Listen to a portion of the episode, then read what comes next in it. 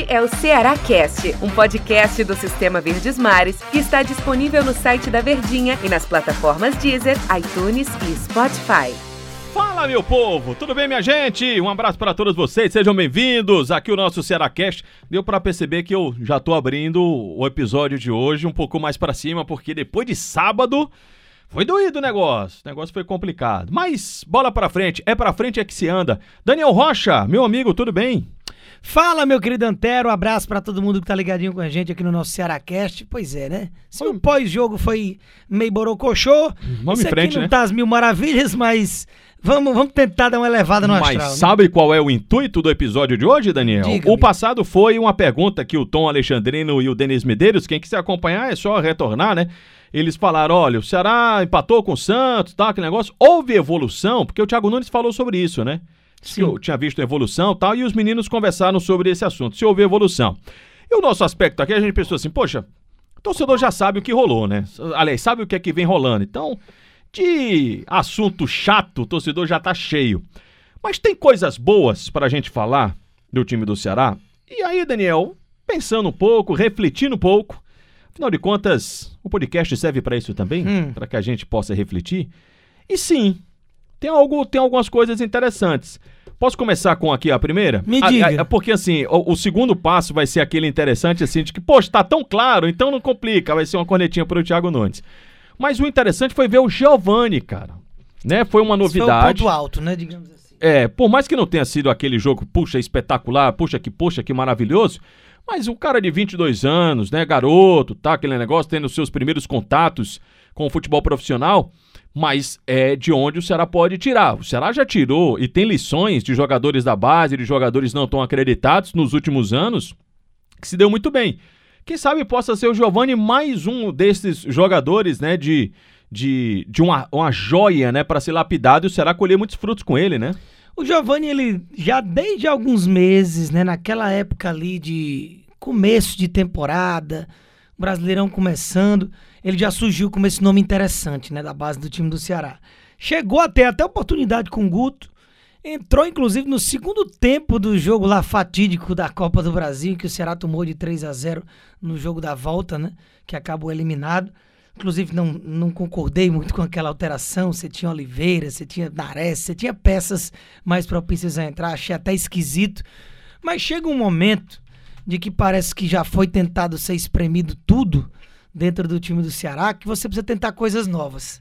Então chega um treinador novo, como é o Thiago Nunes, em todos os aspectos, de idade e de clube, que aí ele vai tentando tatear o elenco, dando oportunidade para alguns jogadores que tinham menos minutagem. O Giovanni é um deles. E me agradou a partida do Giovanni. Como você disse, não foi aquele absurdo, ai que partidaça de encher os olhos. Eu lembro até que teve uma saída que ele errou, né? Deu, Não, deu de faz graça. parte, acaba errando um passe ou outro. Eu lembro muito do Gabriel Lacerda na temporada passada. O que entregou de gol empichotada, tentando sair jogando. Teve um clássico no pé do Galhardo contra o Internacional lá no Beira Rio, que ele entregou. E tá aí o que é o Gabriel hoje, né? No time do Ceará. Um jogador que passa segurança, que se você não tem Luiz Otávio Messias, o torcedor já fica tranquilo. E já vai jogar no próximo jogo contra a Chape, Não né? tem o Messias, então provavelmente ele deve ser o escolhido. A não ser que o Thiago invente alguma coisa aí nova. Pois é. Mas é, a, a- titularidade do Giovani, ela é mais uma necessidade do que ah, o Giovani está pedindo passagem. Porque quem deveria estar dando conta do recado acaba não conseguindo agradar demais. E não só aí na posição do Giovani, mas em outras posições também. né? É, do Giovani, a gente vai. Vou até aproveitar o gancho aqui que o Daniel falou, foi que, ah, só se o Thiago inventar alguma coisa na defesa. Não, não, o, o nome, a expressão inventar, assim, que é muito legal, você ser um inventor de alguma coisa, poxa, é um mérito muito grande. Mas normalmente no futebol, quando o cara diz assim, pai, tá inventando, é o cara tá- Professor Pardal, Professor Pardal, quando o cara diz, diz isso, é porque o, o técnico tá tentando fazer algo que não precisa. Que tá muito claro, né? Que tá muito visível, mas ele quer porque Uma quer marmota. mudar. Ele quer porque quer inventar uma marmota. E tem algumas coisas do time do Ceará que não precisa inventar, né? Assim, onde é que entra a nossa corneta? Claro que a gente não sabe da condição física, mas o time teve uma semana para se preparar com relação ao último jogo.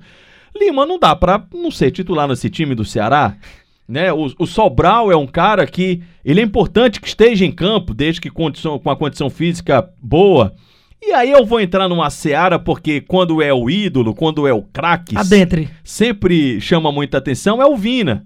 Eu não sei se o Vina precisa estar o tempo todo dentro de campo. Acho que o Thiago ainda tá esperando reacender o Vina. Sabe aquela história do craque?